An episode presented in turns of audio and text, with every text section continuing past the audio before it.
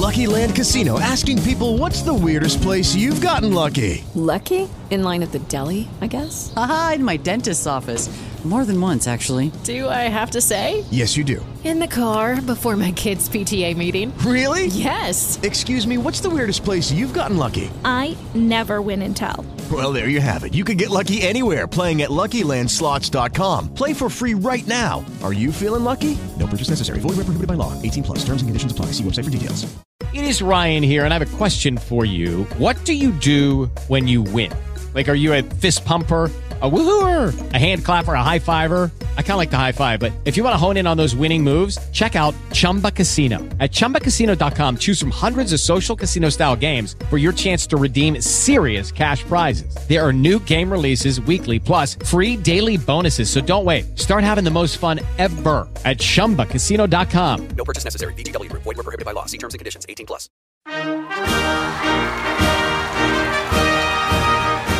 Este lunes, la Secretaría de Relaciones Exteriores anunció nuevos nombramientos para representaciones de México en el exterior, las cuales deberán estar a consideración del Senado. Entre otros nombres están los de la exgobernadora Claudia Pavlovich, que será titular del Consulado de México en Barcelona, Carlos Miguel Aiza, gobernador de Campeche, que irá a la Embajada de México en la República Dominicana, y Alfonso Suárez del Real, actual jefe de la oficina de la Jefatura de Gobierno de la Ciudad de México, quien fungirá como titular en la Oficina de Enlace de México en Estrasburgo.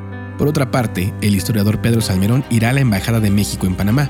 Tras conocerse este nombramiento, la organización feminista de estudiantes del ITAM, Cuarta Ola, emitió un comunicado que dice, durante sus años como profesor dentro del ITAM, Pedro Salmerón aprovechó su posición de autoridad para acosar sexualmente a las alumnas, razón por la que se inició una investigación en su contra. Desde entonces ha tachado de falsas las denuncias de nuestras compañeras y ha negado en varias ocasiones que estas denuncias fueran la razón por la que salió de la institución.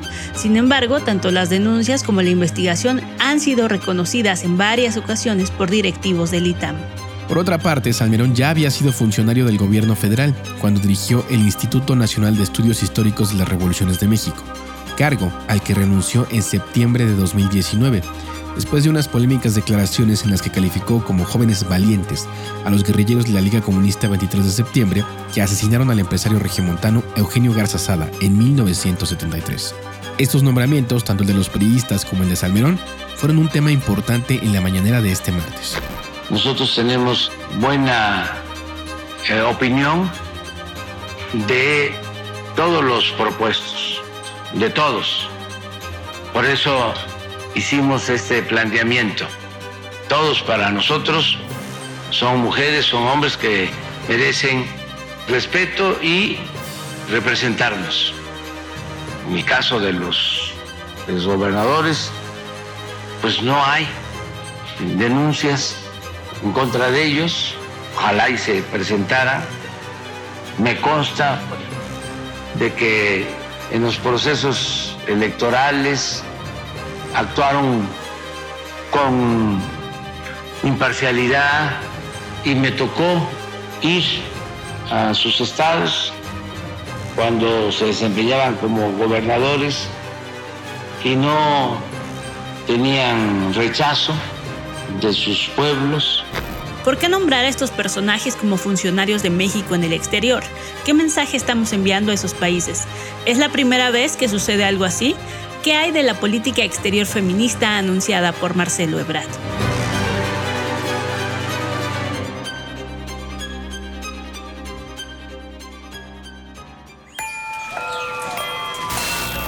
Tribu Política. Tu podcast diario para entender las noticias. Mauricio platicó con Saúl Vázquez, internacionalista por el TEC de Monterrey y estudiante de la maestría en estudios México-Estados Unidos en la UNAM, para entender mejor este tema. Recuerda que puedes escribirnos a audiocentro.radiocentro.com para sugerirnos temas que deberíamos cubrir, dudas o recomendaciones que tengas de este programa. Gracias por escuchar.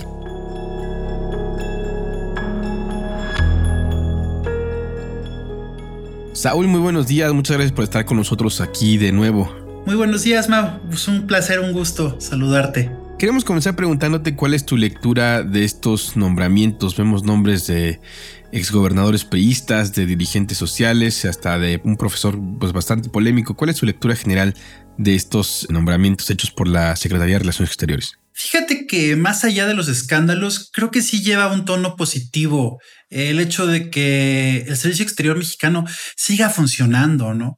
En esta etapa donde hemos visto el desmantelamiento de tantas estructuras del Estado mexicano, el que sigamos teniendo un servicio exterior mexicano profesional, ¿no? un Instituto Matías Romero al cual se le sigue apostando a su fortalecimiento, creo que sí es algo que rescatar y algo a lo cual deberíamos de mirar con más atención. Apostarle esa profesionalización de los servidores públicos es algo que ha hecho del servicio exterior en México quizás la mayor luz de este gobierno y también de algunos de los anteriores. Entre estos nombramientos polémicos se perdió un poco la llegada de Alicia Bárcena al Instituto Matías Romero, ¿no crees? Sí, así es, y lamentable porque Quizás Bárcena es la mayor representante del éxito del servicio exterior mexicano. Viene de una gestión muy exitosa al frente de la CEPAL. Ya es la segunda vez que se le hace la invitación al gobierno. La primera vez la rechazó. No sé si recuerdas que el presidente la quería como representante de México ante Naciones Unidas, pero ella quiso terminar su gestión al frente de la CEPAL y me parece que tiene todas las tablas para formar a las nuevas generaciones de diplomáticos mexicanos con experiencia, principios ¿no? y conocimiento.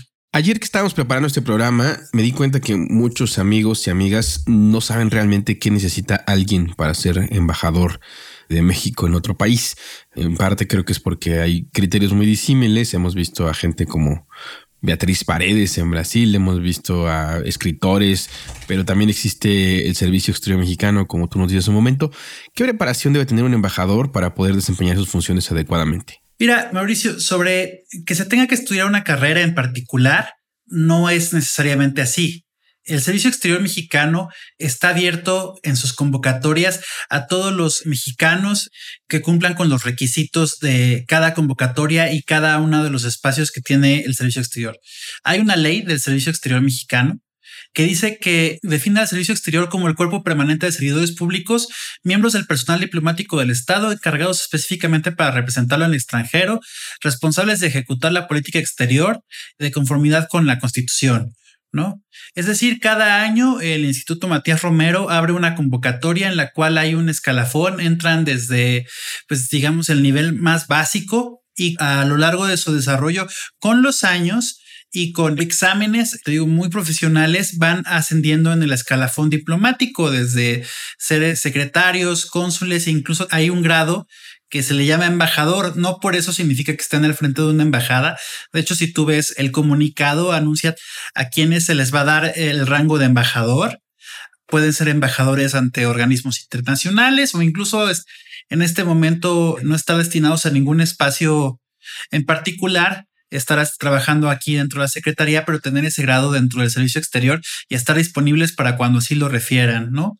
Hay distintos cargos, desde cónsules, jefes de misión, jefe de oficina consular, y todos ellos el Instituto Matías Romero los va preparando para que desempeñen sus tareas, que son muy distintas. También lo que mucha gente no, conoce o no entiendes la diferencia entre un consulado y una embajada, ¿no? El consulado es la oficina encargada de proteger los derechos de nuestros connacionales que están en el extranjero. Es decir, no sé, si sufres tú un asalto y pierdes tu pasaporte en el consulado, se encargan de emitirte uno especial o si tienes cualquier problema legal, de brindarte la atención legal a la cual tienes derecho en el extranjero, repatriarte en caso de que sea necesario, si alguien muere en el extranjero, de repatriar su cuerpo libre de coste para la familia, que sustentado por el Estado y cualquier otra situación migratoria o legal que pudiera tener uno mientras está en el extranjero. Te digo, los grados que puede tener uno es empiezas como agregado diplomático, tercero, segundo y primer secretario, subes a consejero, posteriormente ministro y el grado más alto es embajador. Este es un sistema que ha funcionado durante los últimos 30 años de manera, te digo, muy profesional, más allá de los partidos que han ido y venido de la presidencia de la República y es algo que pues tenemos que pugnar porque se replique en el resto de las dependencias del gobierno federal. Me parece que sí es un caso excepcional y de celebrarse que se mantenga así. Hay que reconocerlo y celebrarlo Y pues sí, lamentablemente, pues sí, estos escándalos y estos errores que se han cometido con las designaciones políticas en materia de política exterior, pues muchas veces opacan las luces que pueda tener este proceso. Oye, antes de pasar a los escándalos, sé que tú tienes un interés muy amplio en la política de los Estados Unidos. ¿Cómo hacen los gringos para nombrar a un embajador? ¿Hay un sistema como el nuestro parecido, digamos, un servicio de carrera? Sí, también hay un servicio exterior y también los embajadores y representantes de Estados Unidos ante los organismos internacionales son validados por el Senado. De hecho, incluso a niveles más inferiores. Aquí eh, el artículo 23 de la Ley del Servicio Exterior Mexicano marca solamente la ratificación por el Senado a partir de jefe de misión. Yo te hablaba que del que hay el agregado diplomático, de que hay los secretarios. Solamente jefes de misión, ministros y embajadores son ratificados por el Senado en México, mientras que el Senado estadounidense tiene una comisión de política exterior mucho más poderosa, de la cual, por cierto, durante mucho tiempo fue presidente Joe Biden de esa comisión del Senado. Y pasando al tema de los nombramientos de los exgobernadores de Sonora y de Campeche, ¿cuál es tu lectura de este tema? ¿Qué mensaje crees que manda México a esos países? Yo creo que es desafortunado. Se especuló mucho con el posible nombramiento de Quirino Ordaz, el exgobernador de Sinaloa, al consulado en Barcelona y pues la prensa decía que no era bien recibido. Todos recordaremos aquel famoso cónsul que tuvimos en Barcelona también, Fidel Herrera, y te hablaba yo de la diferencia entre el desempeño de los cónsules y de los embajadores. El embajador tal cual es la representación de nuestro Estado, es la representación política de México ante el extranjero. Y en algunos casos, hablabas tú ya de Beatriz Paredes en Brasil o Cecilia Soto también en Brasil, se entiende y hasta parece necesario que sean nombramientos políticos. Sin embargo, en el caso de los consulados sí es mucho más delicado porque qué conocimiento o qué herramientas va a tener Claudia Pavlovich para defender a nuestros connacionales en el extranjero. Sí parece que se les está haciendo un perjuicio en ese sentido a quienes vayan a requerir de los servicios consulares en Barcelona. También es algo que siempre ha sucedido históricamente que se utiliza el servicio exterior ya sea como premio, como válvula de escape, o incluso como castigo. Me llama también mucho la atención el caso de Alfonso Suárez del Real, que va a la representación de México ante el Parlamento Europeo. Ahí, por ejemplo, me pareciera un castigo, un mal desempeño de una figura con una amplia trayectoria a la cual pues ya se le está dando salida del sistema político formal, por así decirlo. Por ahí también el caso, hablabas tú de Leopoldo de Gives, ¿no? Un luchador social a Venezuela pareciera que es también una señal política que va a continuar eh, el apoyo irrestricto de México al régimen venezolano con una figura que yo dudo mucho que vaya a presionar al gobierno venezolano en algún sentido para que cumpla sus compromisos que se negociaron con la oposición de aquel país aquí en México. También el caso de Nicaragua, que se mandó a una figura muy cercana al gobernador de Oaxaca, que era el encargado de la Oficina de Asuntos Internacionales del Gobierno de Oaxaca, Guillermo Zamora, sí mandan por ahí algunas señales mezcladas, ¿no? También mandan, por ejemplo, a alguien que había sido muy importante en la demanda de México contra las armerías a la embajada en Perú. Ese es también un movimiento que me cuesta trabajo entender. A Pablo Monroy Conesa, que había sido uno de los mejores funcionarios del servicio, les digo, de la Secretaría de Relaciones Exteriores. No sé si sea un castigo o una señal también de apoyo a Pedro Castillo, que está pasando en momentos difíciles allá en Perú, con la posibilidad de que sea removido de la presidencia. También, por ejemplo, Eduardo Villegas a la embajada rusa, también una figura que se ha dedicado más a la propaganda del gobierno mexicano. No sé qué nos pueda ofrecer en esa relación tan importante con el gobierno ruso. Y sí parece ahí que hay algunos traspiés políticos ya a los niveles más altos, que también yo creo que te decía que en Estados Unidos el Senado es mucho más poderoso en temas de política exterior. Vamos a ver ahora un mayor escrutinio de los senadores, tanto del gobierno como opositores, a estos nombramientos. Y quizás estos errores terminen teniendo una, como dicen los economistas, una externalidad positiva al poner un mayor acento a la vigilancia a quienes estamos mandando como representantes al extranjero, ¿no? Antes no se veía este nivel de discusión, ¿no? Yo justo en la mañana hablábamos del tema controversial del exprofesor del ITAM, Pedro Salmerón, cuando mandaron a Andrés Ruemer de cónsul a San Francisco, pues pasó sin pena ni gloria, ¿no? El nombramiento. De hecho, estoy pensando que yo no me acuerdo de ningún nombramiento de funcionarios en el exterior que se haya atorado, ¿no? En el Senado. No sé si llamarlo una cortesía política o que no se le toma la importancia necesaria. Normalmente todos los nombramientos que manda el presidente son ratificados por unanimidad o casi unanimidad por el Senado. No creo que vaya a ser el caso ahora. Hay varios de estos nombres que te menciono que seguramente pasarán por un fuerte escrutinio de la oposición. El tema de Salmerón, ¿no? Que también creo que golpea mucho el discurso oficial que se tiene de la política exterior feminista del gobierno. ¿Cómo se puede decir esto cuando se nombra a esta figura con tantos casos tan documentados, ¿no? De acoso sexual, tanto de alumnas como de colegas, y también una oposición dentro del mismo partido del presidente, cosa que es rara, ¿no? Casi no se ve que dentro del partido del presidente se hace la voz en contra de las decisiones de él. Creo que va a ser interesante verlo y si no es que el mismo presidente termina por recular.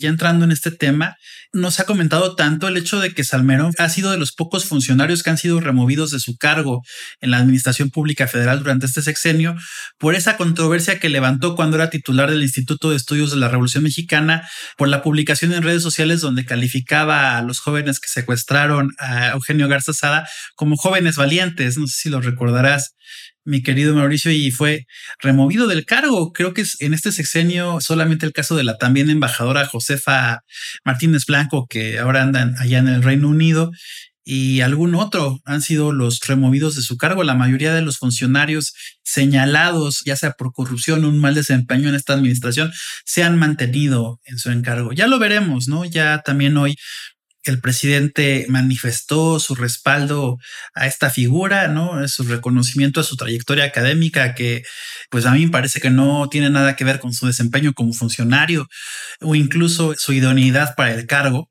Y hay algo que destacar de la relación, permíteme preguntarte, entre México y Panamá, digamos, ¿tendría que haber otra persona ahí? Pues es una relación comercial importante. México, si no mal recuerdo, es el tercer socio comercial de Panamá por todo el tránsito a los Estados Unidos, ¿no? Y todo el tránsito de bienes desde el canal. Ha sido una relación que ha estado creciendo y que se suele tomar justo por esta arista comercial. Me parece que incluso hubiera sido más entendible a este espacio con Venezuela o el caso de Nicaragua o algún otro país con el cual hubiera una afinidad político-ideológica me parece que se tomó esta apuesta para que pasara desapercibido, para que pareciera no importante y termina por ser contraproducente. A mí me parece que el, movimiento de oposición a su nombramiento va a crecer. Están utilizando este hashtag un acosador no debe ser embajador. Me recuerda mucho el que se usó en oposición a Félix Salgado Macedonio.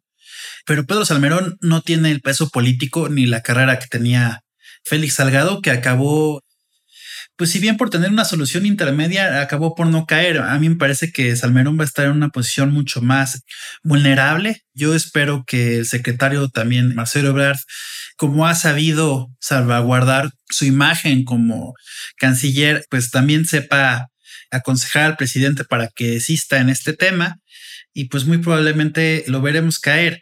Yo creo que también justo la figura del secretario de Marcelo Ebrard ha sido clave para que la cadena de malas decisiones, de la austeridad, del desmantelamiento de las instituciones, digamos, autónomas, no esté ocurriendo en materia de política exterior. Mucho se habló también de la defensa que hacía y de la postulación del exasambleísta Vidal Llerenas, exalcalde de a la dirección del CIDE que finalmente no fructificó. Me parece que en ese sentido el secretario tiene una visión diferente e incluso contraria a la que tiene el presidente sobre este tipo de instituciones que profesionalizan el servicio público.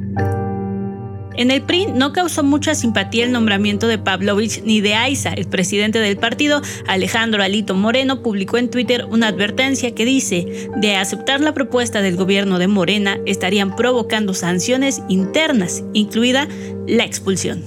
Por otra parte, Sacil Carreras, integrante de la Comisión Nacional de Honestidad y Justicia de Morena, rechazó el nombramiento de Pavlovich, a quien acusó de proteger a los dueños de la guardería ABC, en la que murieron quemados 49 niños en 2009. En cuanto a las acusaciones contra Salmerón, el presidente dijo lo siguiente. En el caso de Pedro Salmerón, hay esta denuncia que se presentó. No existe, según entiendo, una denuncia formal, legal, y hay que esperar a que se presenten las pruebas en este caso. Hace algunos capítulos te platicamos la historia de Brenda Lozano, una escritora que fue propuesta como agregada cultural en España en agosto de 2021. Ella fue señalada por los militantes más duros de Morena por haber publicado algunos tweets en los que criticó la actuación del gobierno federal. Esa vez bastaron unos pantallazos para que el presidente pidiera que retiraran su nombramiento, bajo el argumento de que no podía representar a su gobierno alguien que estaba en desacuerdo con su proyecto de nación. Ahora el presidente dice esto sobre los priistas. En el caso de los exgobernadores del PRI, ¿por qué ellos son buenos candidatos para representar a México en el extranjero? Porque nosotros gobernamos en un país plural y repito, México es una democracia, es un país democrático y todos tenemos derechos a participar. El gobierno no debe de ser faccioso, el gobierno no puede representar como era antes a un partido, el gobierno es de todos. Si están participando ellos es porque queremos que México se exprese en el mundo como es, plural. Pero no todo está dicho, aún falta que el Senado ratifique los nombramientos y es posible, como dijo nuestro invitado de hoy, que en esta ocasión haya un mayor escrutinio sobre quién representará a nuestro país en el exterior. Si quieres conocer más del tema, te recomendamos seguir a la organización Cuarta Ola en Twitter y también puedes seguir a nuestro invitado como arroba Sawi con W. También puedes escuchar el capítulo de este podcast llamado La nueva agregada cultural en España. Este podcast fue producido por Audio Centro, escrito y conducido por Valeria Ríos y Mauricio Montes de Oca, editado por Eric e Iván González con la producción ejecutiva de Luisa Cantú y Javier Martret.